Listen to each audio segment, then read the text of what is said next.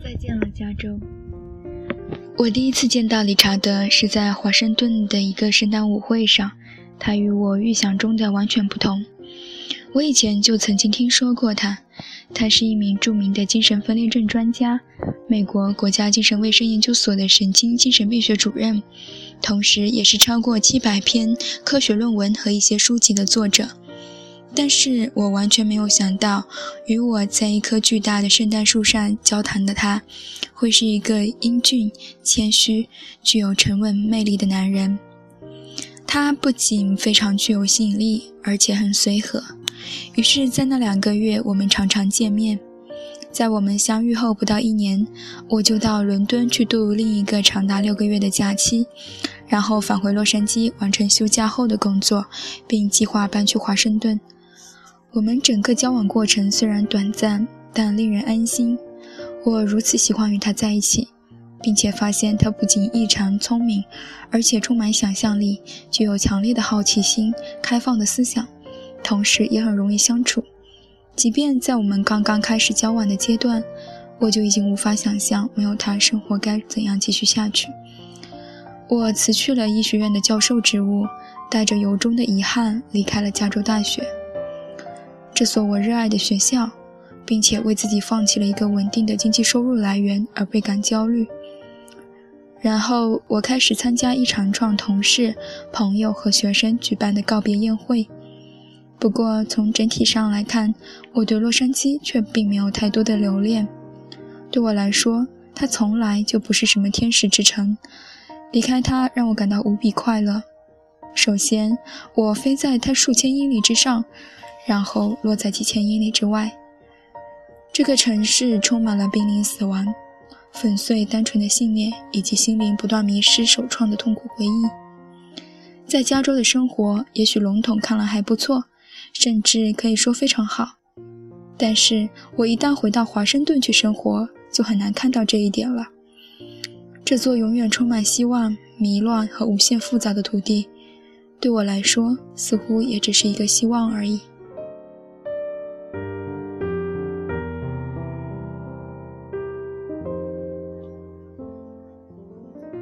理查德和我搬进了一所位于乔治城的房子，并迅速证实了我们的直觉。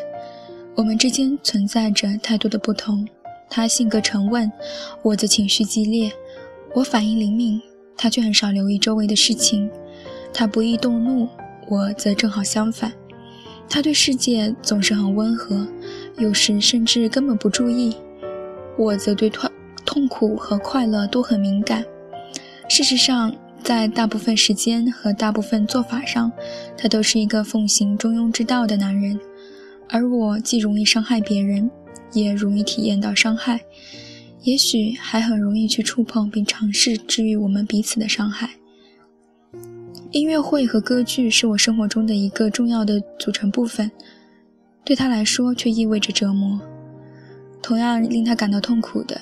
还有漫长而毫无边界的谈话和超过三天的休假，我们几乎完全不匹配。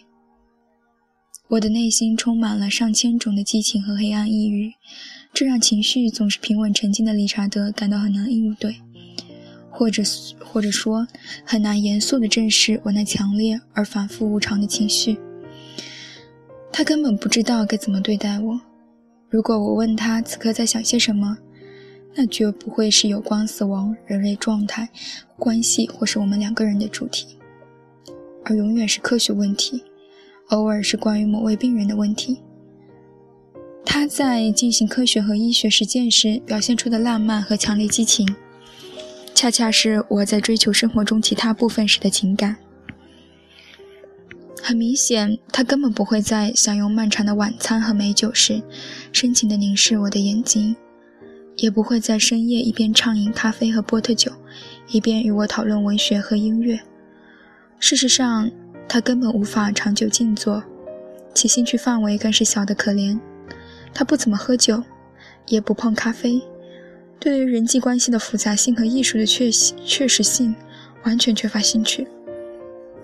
他忍受不了诗歌，便由衷的诧异，我怎么能够将一天中大部分的时间用于毫无目的的闲逛，像是去动物园、参观美术馆、遛狗，一只可爱、个性独立、非常害羞的矮脚长耳猎犬，名字叫做南瓜，或是与朋友一起共进午餐和早餐。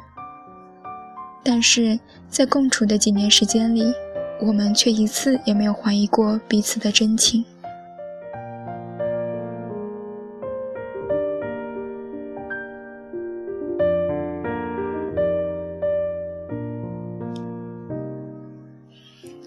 情就像生命一样，其奇怪和复杂程度远远超出了一个人的想象。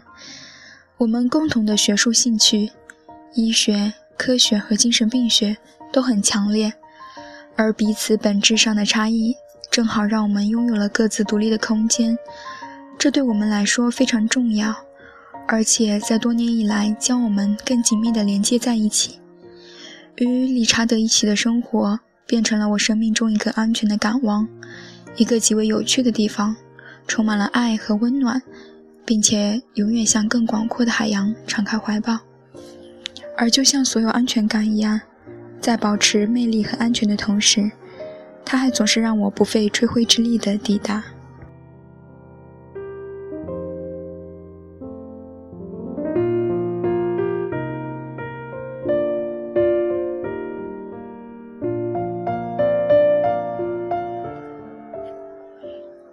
我第一次告诉理查德我患有躁郁症，是在我们刚刚认识后不久。他看上去非常吃惊。当时我们正坐在位于圣地亚哥的戴尔科罗拉多饭店的大厅当中。他慢慢放下汉堡包，直视着我的眼睛，相当冷静地说：“原来是这样。”他表现得格外亲切仁慈，就像大卫·罗瑞所做的那样。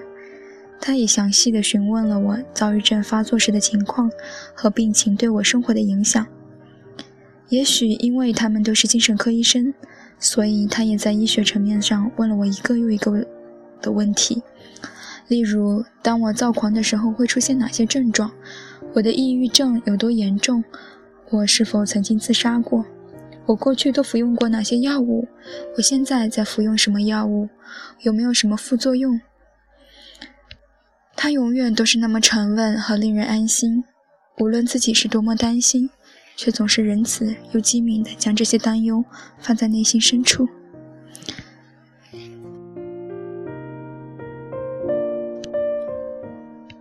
但是，就像我早已知道的那样，抽象水平上的理解并不一定会转化为日常生活层面上的理解。我已经从根本上怀疑，没得过这种病的人是否真的能够了解它。尽管我们是如此渴望、期待人们能够接纳和理解这种疾病，但这也许根本就不现实。要知道，这是一种很难让人产生同情心的疾病。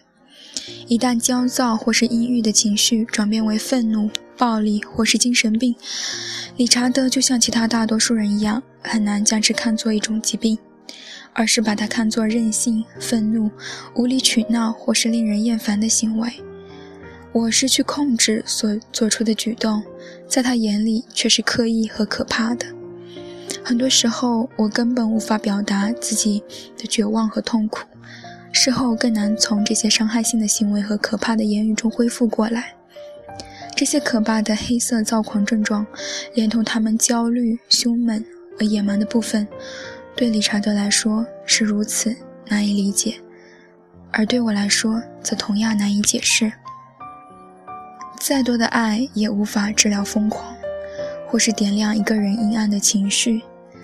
爱确实可以帮助我们，让痛苦变得可以忍受，但是通常我们还是不得不依赖药物，无论这种药物能否发挥作用，也不论它所带来的副作用能否忍受。另一方面来说，疯狂确实可以，而且经常用它带来的不信任、极度悲观。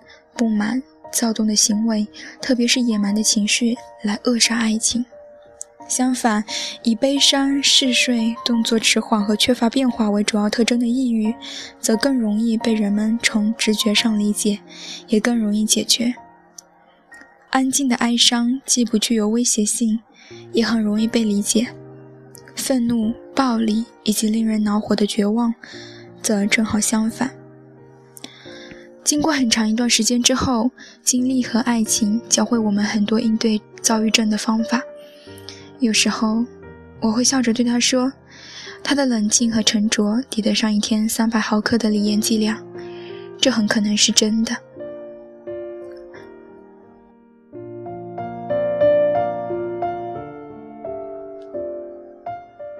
偶尔，当我处于恐怖而具有破坏性的情绪巨变中，我会感到理查德的安静沉稳就近在咫尺。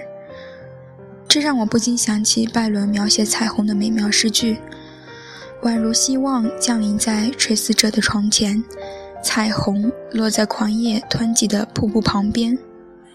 当万物横遭毁灭，狂急的流水卷走一切，彩虹却依然晴朗鲜艳如前。”就像在痛苦折磨当中，爱情注视着疯狂，容颜依旧。